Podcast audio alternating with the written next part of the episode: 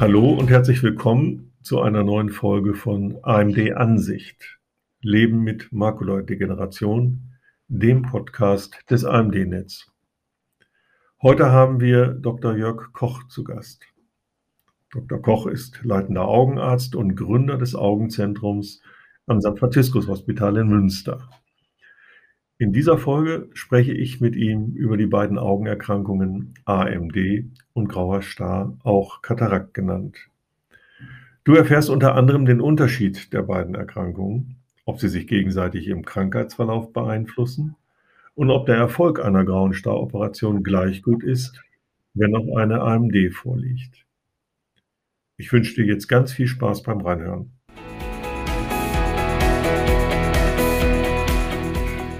Hallo, Herr Dr. Koch. Ich Hallo, Herr Zeitze. freue mich, dass Sie heute bei uns im Podcast sind. Möchten Sie sich am Beginn einfach einmal vorstellen?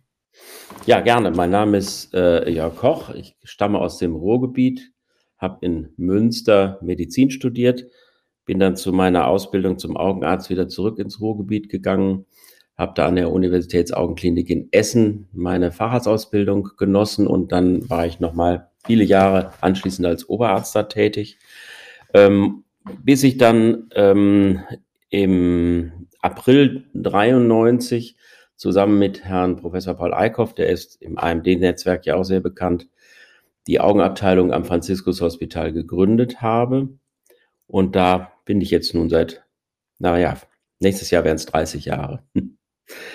Und ähm, wie ich in Essen in meiner Ausbildung, das sollte man vielleicht noch ergänzen, mh, eben auch von vornherein sehr stark auf den sogenannten vorderen Augenabschnitt ähm, geprägt wurde. Vorderer Augenabschnitt heißt Erkrankung der Lider, er Erkrankung des äußeren Auges, also Bindehaut, Hornhaut, Erkrankung des grauen Stars, Erkrankung des grünen Stars. So habe ich und Herr Paul Eickhoff eben im hinteren Augenabschnitt Schwerpunkt Makulaerkrankung und Netzhauterkrankungen so haben wir das hier in Münster auch beibehalten. Also ich vertrete jetzt auch seit dieser Zeit den vorderen Augenabschnitt in, in Münster hier am Franziskus Hospital. Ja, herzlichen Dank. Das ist schon eine spannende Vita, die Sie uns berichten können. Wir wollen ja heute über das Thema Katarakt und AMD sprechen. Ähm, Herr Dr. Hoff, was ist eine Katarakt, ein grauer Star und was ist die altersabhängige Makuladegeneration, vielleicht auch im Unterschied zur allgemeinen Makuladegeneration? Gut, das ist natürlich ein Riesenthema. Ähm, lernt man jahrelang dran. Der graue Star oder die sogenannte Katarakt äh, bedeutet, dass die Linse, die im Auge sitzt, das ist so eine Struktur, eine Sammellinse, wie wir sie von der Fotokamera her auch kennen, ungefähr in der Größe einer Linse, die wir in der Linsensuppe auch haben, um die Größenverhältnisse mal zu sehen. Diese Linse ähm, kann im Alter eintrüben. Und ähm, ich sage immer, der liebe Gott hat uns eigentlich nur für ein Alter von 40 geschaffen und da ist sie meistens klar und bleibt sie meistens klar. Aber ähm, dann darüber hinaus äh, steigt dann das Risiko mit zunehmendem Alter, dass sie trübe wird. Es liegt daran, dass der Friedhof der Linse, nämlich die Zellen, die abgestorbenen Zellen, die in der Linse selber immer wieder produziert werden, dass die nicht abgestoßen werden, wie unsere Hautzellen zum Beispiel oder die Darmzellen. Äh, denn die Linse liegt in einer Kapsel und da sind, sie, sind die Gewebe, also die Zellen gefangen und dadurch wird die Packung sozusagen des Linsenmaterials immer dichter und irgendwann überschreitet es dann die Transparenz und wird trübe. Und das betrifft eine Struktur, die Linse sitzt im vorderen Auge, unmittelbar hinter der Pupille. Die Makuladegeneration ähm, betrifft eine ganz andere Stelle im Auge, die ungefähr 20 Millimeter von der Linse entfernt ist. Für Augenärzte sind das Lichtjahre. Ähm, und das, die, und da, da muss man wissen, dass die Netzhaut, das ist die Struktur, die wie eine Tapete das ganze, hm, äh, den ganzen Innenraum des Auges im hinteren zwei Drittel des Auges auskleidet. Und die Netzhaut ist, sind, das sind, da sind die Sinneszellen drin, die uns das Sehen ermöglicht. Und die Netzhaut selber ist auch strukturiert und hierarchisch geordnet. Nur im Zentrum gibt es so viel sensible Sinneszellen, dass wir damit ein erkennendes Sehen haben. Peripher davon, also außen um diese zentrale kleine Stelle, die ist nicht viel größer als eine Stecknadel, ein Stecknadelkopf, da sind die Sinneszellen viel lockerer gepackt und die Sensibilität, also das Auflösungsvermögen dieser Zellen ist, oder der, der, bedingt durch die Dichte der Fotorezeptoren ist viel geringer. Man kann das so vergleichen mit den Tastkörperchen an der Zungenspitze und am großen C. An der Zungenspitze finden wir, mit der Zungenspitze finden wir die kleinsten Fäserchen, die wir zwischen den, zwischen den Zähnen haben. Und wenn sie noch so weich sind, mit dem großen C haben wir ein viel geringeres Tastvermögen. Und so Aufgegliedert ist auch die Netzhaut. Das Zentral, die, dieser kleine stecknadelförmige Kopf, äh, ähm, äh, stecknadelkopfförmige Bereich im Zentrum der Netzhaut hat ein hohes Auflösungsvermögen. Damit können wir lesen, damit können wir Gesichter erkennen, damit können wir mh, hm, auch auf die Ferne hin Blätter vom, äh, in einem Baum differenzieren. Und das rundherum hat ein mehr orientierendes Sehen. Ungeheuer wichtig, das ist nicht zweitrangig, denn wenn wir das periphere Sehen nicht hätten und nur das zentrale Sehen ähm, vorliegen würden, würden wir zum Beispiel aus einem Raum gar nicht rauskommen. Ähm, das wäre so, als ob man mit einem Fernglas durch die Gegend läuft. So, und diese kleine zentrale Stelle, die wird Macula lucea genannt. Macula heißt der Fleck und lucea heißt gelb, denn diese Macula lucea die ähm, hat eine bestimmte Pigmenteinlagerung, die sie sich aus der Nahrung holt, zum Beispiel aus dem Eigelb. Und dieses, dieser, gelbe, dieser gelbe Farbstoff, der da eingelagert wird, schützt nochmal die Makula vor äh, intensivem Licht, zum Beispiel ultravioletten.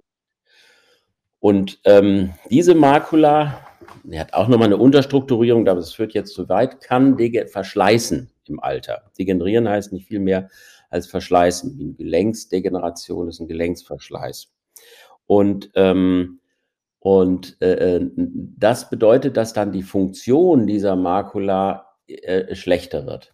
Eine Makuladegeneration gibt es auch aus, gibt es aus verschiedenen Ursachen. Zum Beispiel kann die Makula degenerieren, äh, wenn man ähm, eine starke Kurzsichtigkeit hat. Die Makula kann degenerieren, wenn man stressbedingte Erkrankungen bekommt und die sich verchronifizieren. Die allerhäufigste Ursache einer Makuladegeneration ist aber die, das zunehmende Alter. Daher heißt die Makula, diese Makuladegeneration, über die wir ja jetzt auch sprechen wollten, wollen, international altersabhängige Makuladegeneration. Und in diesem Begriff steckt eigentlich schon die, die Haupt, sagen wir, der, der, der Hauptrisikofaktor, eine Makuladegeneration dieser Art zu bekommen ähm, äh, nämlich das Alter. Funktionell ist das eigentlich äh, nicht so ganz wesentlich unterschiedlich, ob man jetzt nur eine Makuladegeneration aufgrund einer Kurzsichtigkeit, aufgrund von bestimmten Stresserkrankungen, um nur ein paar zu nennen,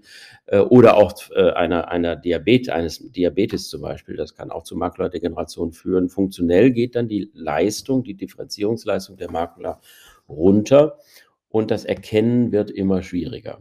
Bei der altersabhängigen Makuladegeneration ähm, besonders zu betonen äh, ähm, sind, ist, ist das Beobachten von zwei grundsätzlichen Formen, nämlich, das haben viele bestimmt schon mal gehört, von der trockenen Form und der feuchten Form der Makuladegeneration.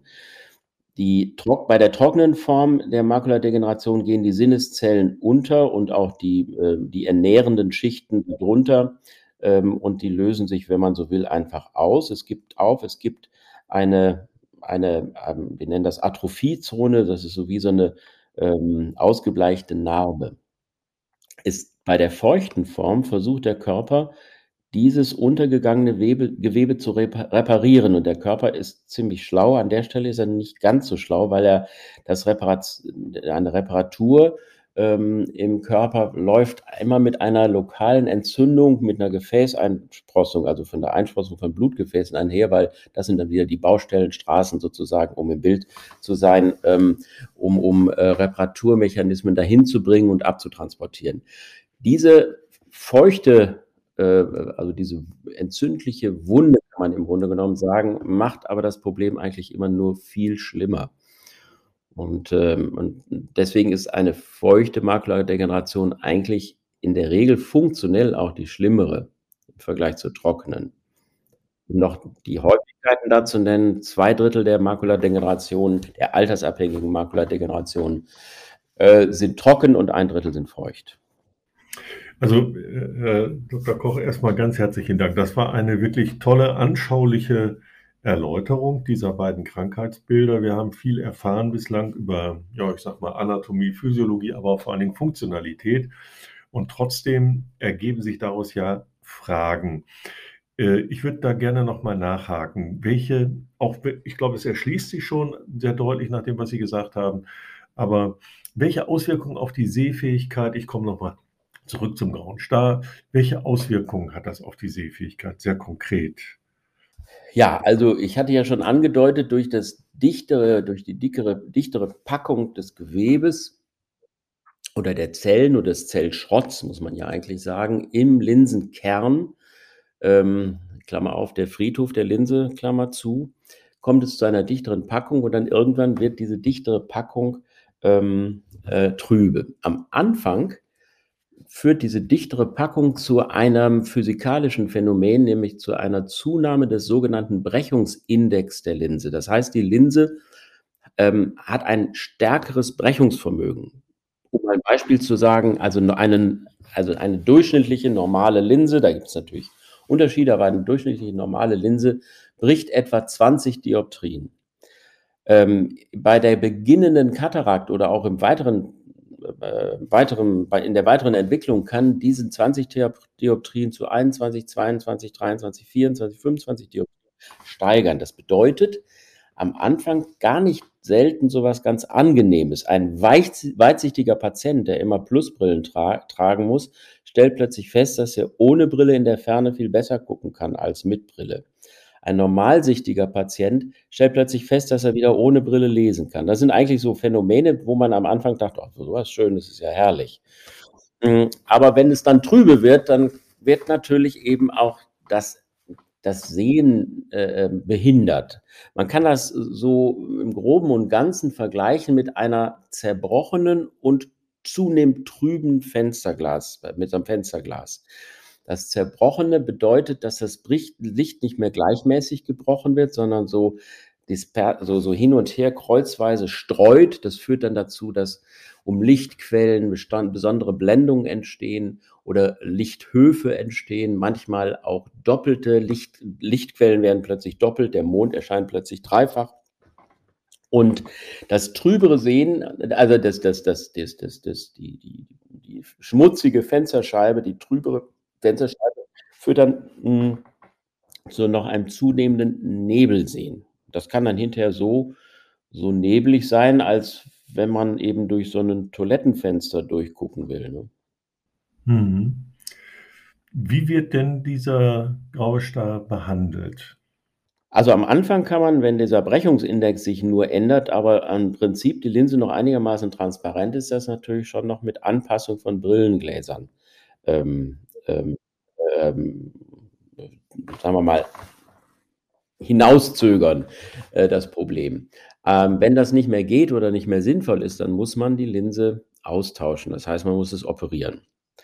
Und das machen wir heute so, dass wir mit Kleinstschnittchirurgie ähm, und spezieller Zertrümmerung des, des, der, der Linse ähm, mit ähm, äh, die, die, die Linse in der Hülle ähm, entfernen. Die Hülle erhalten wir, die bleibt bestehen, weil die Hülle im Auge verspannt ist an der richtigen Stelle und dort in diese leere, dann sauber gemachte Hülle ähm, legen wir dann eine künstliche Linse, die wir vorher kalkuliert haben und die eben genau eben für das Auge die richtige Brechungszahl hat, also die richtige Dioptrienzahl, sodass der Patient dann möglichst mit wenig Brillengläsern, mit wenig Brillenglas ähm, man kann es auch ganz individuell gestalten, ähm, dann aus der Sache rauskommt. Früher musste man da so eine Starbrille aufsetzen. Das war eine ziemlich schreckliche Geschichte, weil sie einmal, das waren dann waren Brillen von 12, 13, 14 Dioptrien. Da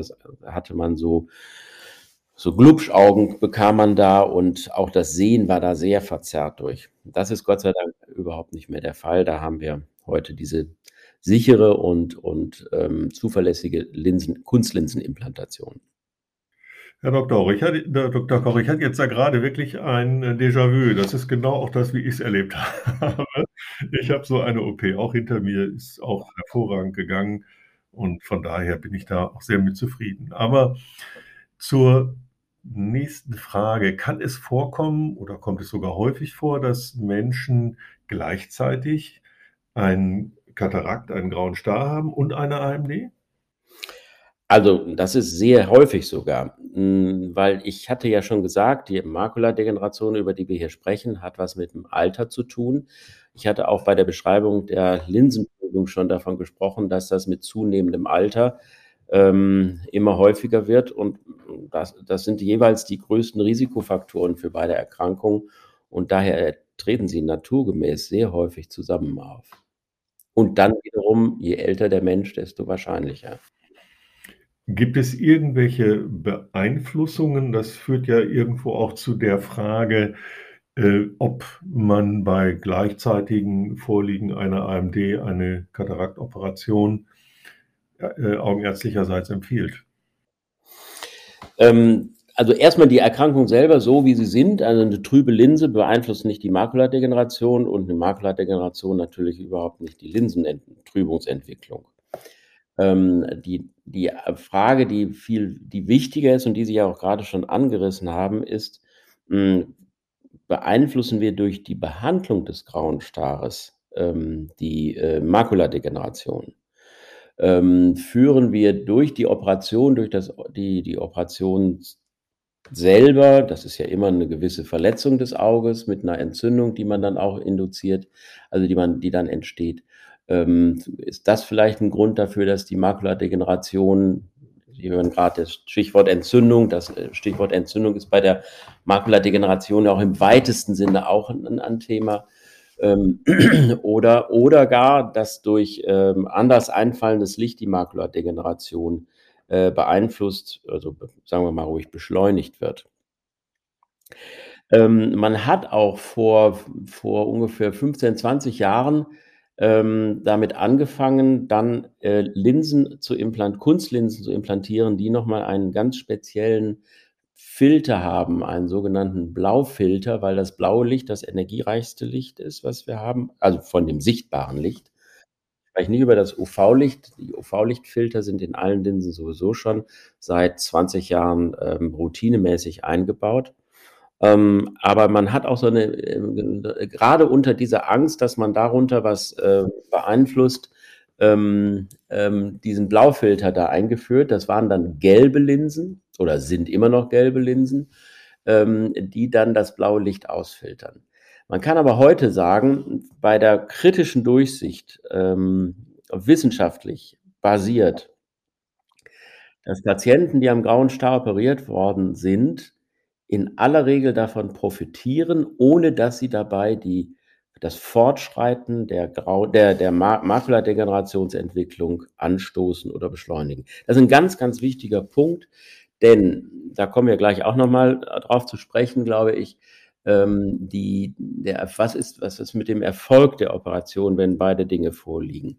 Wenn ich der Erfolg einer Makuladegeneration, um das schon mal vorwegzunehmen, äh, ein, der, Erfolg, der Erfolg der Kataraktoperation bei einer Makuladegeneration, um das schon mal vorwegzunehmen, kann natürlich nicht so gut sein, als wenn die Makula gesund ist. Das ist, äh, glaube ich, sehr eindeutig äh, und, und sehr offensichtlich, äh, auch in dem, was ich vorhin schon beschrieben, beschrieben habe. Wenn ich jetzt unter diesem dieser Einschränkung des Erfolges, ich werde ja auch durch meine Nachbarn, die so total freudig sind, oder das heißt, sie sagten auch gerade, ist alles prima. Und ich mit jetzt mit meiner Makula der Generation möchte ja auch doch diesen Erfolg haben. Wenn ich jetzt unter diesem fraglichen Erfolg, was ja ein deutlicher Wermutstropfen oder nicht sogar viel mehr ist, eine große Enttäuschung beim Aufklärungsgespräch ist, wenn ich dann auch noch über nachdenken muss, dass unter Umständen meine Makuladegeneration sich dadurch auch noch verschlechtert, dann ist natürlich die Entscheidung zu einer Operation beim Vorliegen beider Probleme wahnsinnig schwierig. Und ich müsste auch sagen, ich könnte es gar nicht sagen. Aber wir können heute wirklich sagen, das ist nicht der Fall. Auch diese blauen Filter haben sich nicht eindeutig durchgesetzt. Es gibt immer mal wieder Arbeiten, die sagen, das ist aber ganz toll. Aber wenn wir, es gibt eine Arbeit von vor drei Jahren, die hat über 5000 Patienten über fünf Jahre verfolgt. Ein, also in beiden Gruppen, einer Gruppe mit einem Blaulichtfilter, andere Gruppe ohne Blaulichtfilter. Und die konnten eindeutig sagen, da gibt es keinen Unterschied zwischen diesen beiden Gruppen. Und da das blaue Licht nicht ganz unerheblich ist, ähm, ähm, wir brauchen das blaue Licht vor allen Dingen in der, beim Dämmerungssehen. Das Dämmerungssehen ist mit einer Blaulichtfilterlinse schlechter. Und ähm, da, dazu kommt noch, dass das blaue Licht unseren Tag-Wach-Rhythmus äh, steuert und reguliert. Und man kann auch nachweisen, dass das unter dem Blaulichtfilter ein bisschen gestört sein kann. Schlafstörungen im Alter sind ja auch nicht gerade eine Rarität. Ist das etwas, was wir zum Beispiel unseren Patienten nicht definitiv empfehlen? Ja. Es ist jetzt nicht unbedingt was, dass man das, was total Falsches macht, aber das, was man sich davon erhofft hat, dass man eben einen gering, also einen, keinen Einfluss oder einen, einen, einen möglichen Schaden von der Makula ähm, ähm, fernhält, das kann man einfach nach vielen, vielen, nach den über bestimmt 20 Jahren dieser Linse sagen, äh, ist nicht der Fall. Sie hatten ja vorhin, Herr Dr. Koch, auf die feuchte und auf die trockene AMD verwiesen. Gibt es denn im Hinblick auf das, was Sie gerade gesagt haben, da einen Unterschied? Oder ist das bei einer feuchten wie bei einer trockenen alles, ich sage jetzt mal, vergleichbar? In welchem Bezug? In Bezug auf die graue Staroperation? Ja, genau. In Bezug auf die. Nein, auf die graue Staroperation. Ähm, nun, also äh, Kommando zurück. Ähm, nicht ganz. Die feuchte Makuladegeneration behandeln wir heute mit diesen, mit diesen Medikamentenspritzen, die wir ins Auge geben. Da kommen wir auch, glaube ich, noch gleich zu.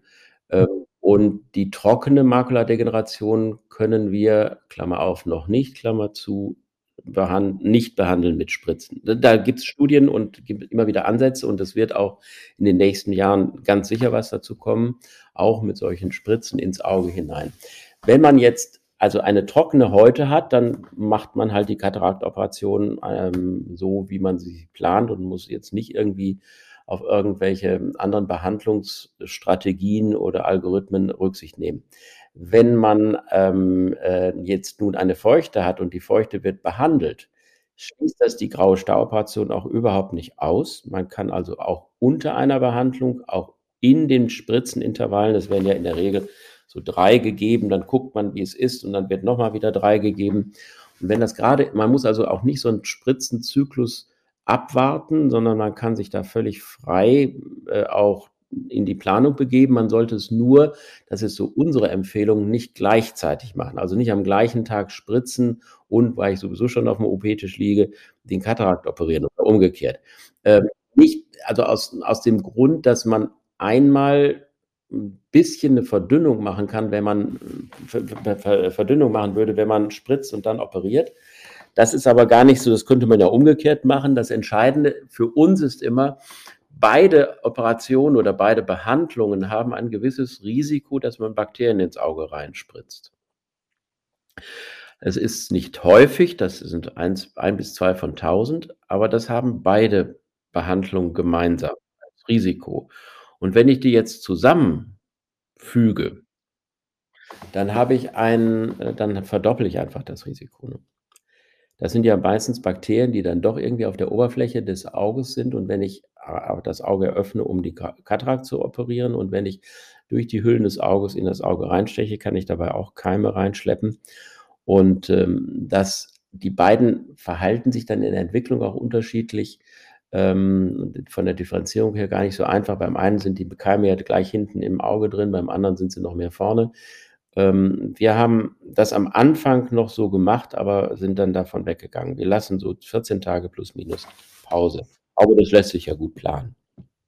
Ja, ähm, gibt es denn irgendwelche Ausschlusskriterien für eine solche Operation? Jetzt mal völlig unabhängig von äh, Katarakt oder AMD, das eine wie das andere. Gibt es da Ausschlusskriterien, wo Sie sagen, also da da sollte man so etwas nicht machen. Sie scheint ja doch sehr individuell auch zu sein, ich Ihre Empfehlung so, wenn ich das so raushöre.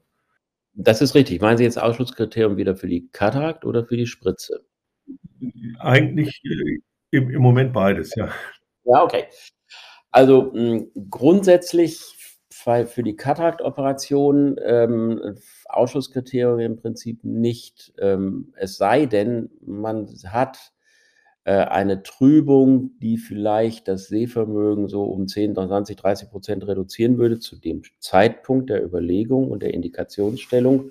Und die Makula sieht ganz grauselig aus. Und man von vornherein sagen kann, da spielt sich nichts ab und äh, die Linse ist auch noch nicht so dicht getrübt, dass man davon eine größere Helligkeit erwarten kann, wenn man es operiert hat. Ähm, und die Peripherie, das Periphere, das Umweltsehen ist, das Umfeldsehen ist auch noch nicht äh, belastet. Das, das ist im Grunde genommen äh, immer die, die, die, das Abwägen der Indikation bei reduzierter Seherwartung. Ähm, bei der Makuladegeneration ist es so, da haben wir ein ganz klares Kriterium, wenn, die, äh, wenn das Sehen unter 10 Prozent, höchstens 5 Prozent fällt, dann wird nicht mehr gespritzt, weil dann so viel kaputt ist, dass man dann eigentlich nichts mehr erreichen kann. Das gilt jetzt für die, Mark für die äh, ähm, AMD, für die, für die Makuladegeneration. Ne? Ähm, aber dabei muss man bei, jetzt kommen, wenn wir wieder zu der Katarakt-Operationsindikation äh, kommen, da muss man auch mh, hm, folgenden Punkt bedenken, der auch in der Literatur immer wieder erwähnt wird und die ich auch immer wieder mit den Patienten bespreche. Ähm, wenn man jetzt aufgrund einer schlechten Seherwartung die graue Staroperation immer weiter hinauszögert und erst dann operiert, wenn die Linse so durchgetrübt ist, dass sogar das orientierende periphere Sehen weg ist, dann hat die Katarakt ein größeres Risiko innerhalb der Operation, weil sie so durchgetrübt ist und der Linsenkern so hart ist, dass ich viel Energie brauche. Ich habe möglicherweise Probleme mit der Kapsel, weil die Linse dann auch schwillt und die, Platz, äh, die Kapsel beim Anpieken platzen kann und sowas. Das sollte man wirklich vermeiden. Ähm, man sollte den, man muss den richtigen Zeitpunkt erwischen, wo man jetzt nicht, also denkt, meinetwegen, das ist ein klein bisschen Linsentrübung. Bei gesunder Makula würde der Patient vielleicht jetzt nicht mehr 100 Prozent sehen, sondern 80 Prozent. Da würde ich die Operation bei Vorliegen einer wirklich signifikanten Makuladegeneration, äh, da würde ich die Operation wirklich noch nicht empfehlen. Aber ich würde sie auch nicht bis zum St. Nimmerleinstag hinauszögern, sondern zu einem Zeitpunkt sie operieren, wo das Risiko der, der grauen Stauoperation eben noch absolut überschaubar ist. Also nicht in einen Bereich rein manövrieren, wo ich hinterher sowieso weiß, naja, ähm, der Linsenkern ist so hart, ich brauche ganz viel Energie, um den zu zertrümmern und das belastet das Augeninnere. Ähm, dann sagt man, dann hätte man oder würde man dann sagen, Mensch, hätten wir es mal schon gemacht. Hm. Ja, Dr. Koch, äh, Sie haben jetzt ja zu zwei verschiedenen Krankheitsbildern sehr viel äh, ausgeführt. Jetzt äh, ist natürlich noch offen für mich diese Spritzentherapie, dass wir uns da nochmal drauf konzentrieren, denn das wird natürlich auch immer wieder nachgefragt. Ähm, ja, sehen Sie da irgendwelche Nachteile, aus welchen Gründen man das nicht machen soll? Ähm, irgendwo löst es ja auch so etwas, zumindest bei mir, so etwas wie Angst aus, wenn ich mir vorstelle, da geht jemand mit einer Spritze und äh, spritzt mir etwas in den Augapfel hinein. Also dieses, äh, ja, einfach die Frage, wie äh, sehen Sie die Spritzentherapien heute? Welche Gefahren gehen möglicherweise damit einher? Jetzt, äh, was kann da alles dabei passieren? Oder gibt es auch an der Stelle wiederum von vornherein ärztlicherseits Bedenken, dass Sie sagen, also in so einem Fall sollte man auf gar keinen Fall auf diese Therapieform zurückgreifen? Also ähm, es muss schon eine, erstens muss schon eine feuchte Form der Makuladegeneration vorliegen. Ähm, das wird auch durch die Qualitätskommission, die wir heute, die, wo jeder, der spritzt, äh, kontrolliert wird, ähm, überwacht, ob wirklich auch in, in Untersuchungs, in Untersuchungs äh, ähm, äh, ähm, Schritten gezeigt wird, eindeutig nachgewiesen ist, dass es eine feuchte Makuladegeneration ist. Also das ist schon mal ganz wichtig. Also wenn man jetzt einfach nur denkt, da hinten ist ein bisschen was an der Makula los und spritzt mal sicherheitshalber noch was rein. Es wurde am Anfang viel gemacht. ähm, da fällt man bei den Prüfungen durch und das macht auch keinen Sinn. Aber insgesamt hat diese, das Spritzen, diese sogenannten EVOMs, also intra, also das sind Spritzen, die man in den Glaskörper, in den Vitreus ähm, ähm, reingibt und damit Medikamente appliziert, das hat eine absolute Revolution weltweit zur Behandlung der Makuladegeneration gebracht. Und ähm, das wird jetzt, dass wir spritzen auch schon seit 15, fast 20 Jahren. Ich bin schon so alt geworden, dass ich da immer schon denke, denke meine Güte, 20 Jahre, aber es ist schon so lange her. 2010 ungefähr, äh, 2000, 2000, Mitte der 20, 2000 sind wir angefangen damit. Ähm, die, der, also die, die, die gesetzliche, die Rate der gesetzlichen Blindheit weltweit hat damit deutlich abgenommen. Man kann eben damit zwar keine Wunder verbringen, aber ich hatte ja eingangs schon gesagt, die feuchte Makuladegeneration, wo der Körper also versucht, äh, seine Makuladegeneration zu reparieren, was ihm nie gelingt, macht das Ergebnis, das funktionelle Ergebnis, macht den grauen, schwarzen Punkt, den man im Zentrum dann erleidet, wo man nichts sieht, immer noch viel größer. Und äh, da, das kann auch total einbluten. Das kann hin sogar wirklich zu einer, zu einer äh, weiten Beeinflussung des Sehens, auch des peripheren Sehens führen. Und das kriegt man, da kann man mit, der, mit den Injektionen ins Auge, mit den Medikamenteninjektionen ins Auge wirklich, naja, also für uns Ophthalmologen, die wir in den 80er Jahren angefangen haben zu lernen, wirklich Wunder verbringen. Ähm, natürlich ist das, gebe ich Ihnen völlig recht, ähm, da unter der Vorstellung auf dem Tisch zu liegen, das Auge aufzuhalten und dann spritzt da einer so mit so einer Nadel ins Auge hinein. Das ist kein schönes Gefühl und es ist ziemlich unheimlich. Aber sehr schnell wird man merken, dass das ähm, eine, eine Belastung ist, die vielleicht am Ende des Tages mit einem insulinpflichtigen Diabetiker vergleichbar ist, der sich eben mit einer, das ist ja eine ganz, ganz feine Nadel, ähm, mit, mit der man da reinspritzt, spritzt, die hinterlässt auch kein Loch, das sich nicht selbst wieder schließt. Ähm, und es wird ja auch betäubt, ähm, lokal betäubt und äh, ist eine Standardprozedur. Ähm, das, das wird man dann sehr schnell merken, dass das wirklich nichts wirklich Schlimmes ist. Es, wir haben ja Patienten, die haben schon 120, 130 Spritzen über sich ergehen lassen müssen, weil immer wieder was irgendwo an irgendeiner Ecke ein feuchter, feuchter Punkt auftritt und den man schnell wieder möglichst schnell ähm, behandeln muss, äh, mit Injektionen behandeln muss. Und das ist auch das A und O bei dieser ganzen Geschichte, weswegen die Zahlen der ersten Untersuchungen auch mit den heutigen überhaupt nicht mehr übereinstimmen, weil ganz andere Ergebnisse dabei raus, rauskommen. Ähm, es ist ganz, ganz wichtig, eben immer wieder an, in dem Kontrollschema zu bleiben. Denn wenn irgendwo eine Feuchtigkeit auftritt, das muss man noch lange gar nicht selber merken.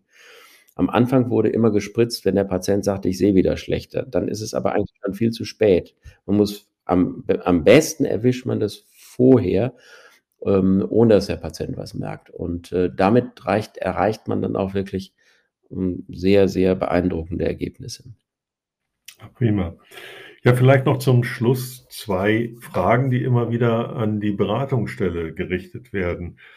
Und zwar gibt es Auswirkungen auf die Linse, wenn man unabhängig von der OP äh, Jahre später an einer AMD erkrankt? Aus, also ehrlich gesagt ist mir die Frage nicht so richtig klar. Ähm, auf die normale Linse oder auf die künstliche? Auf die operierte Linse. Auf die operierte Linse? Nein. Okay. Also wenn man, also wenn Sie meinen, damit hat das Medikament, was man da reinspritzt, irgendeinen Einfluss? Nein, überhaupt nicht. Gar nicht. Gibt es vielleicht sogar Vorteile für die AMD nach einer Linsen-OP, weil man eben eine bessere Untersuchungsmöglichkeit durch den Augenarzt hat?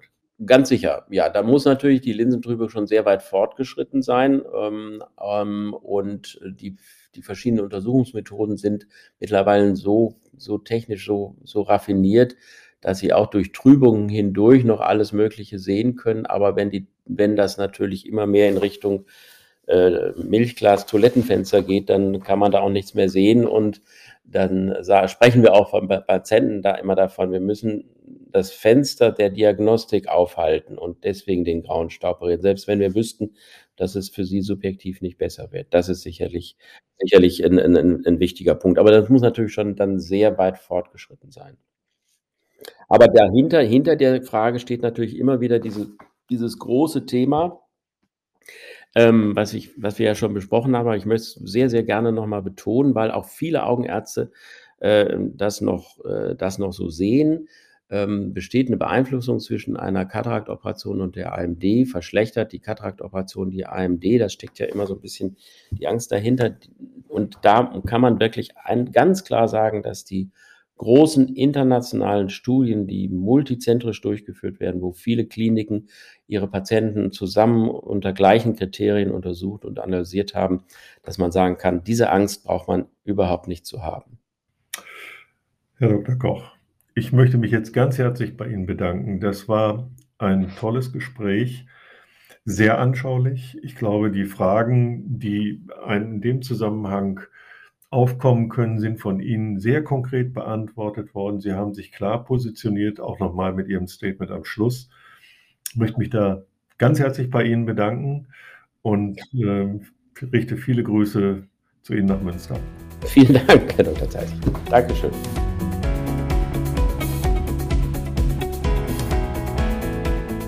Liebe Zuhörerin, lieber Zuhörer, wir hoffen, dass dir auch diese Folge unseres Podcasts AMD Ansicht Leben mit Makuladegeneration gefallen hat. Alle Informationen zu dieser Folge findest du auch in den Shownotes. Jeden ersten Mittwoch im Monat veröffentlichen wir eine neue Folge. Abonniert gerne unseren Podcast, wenn ihr keine Folge mehr verpassen möchtet. Bis zum nächsten Mal.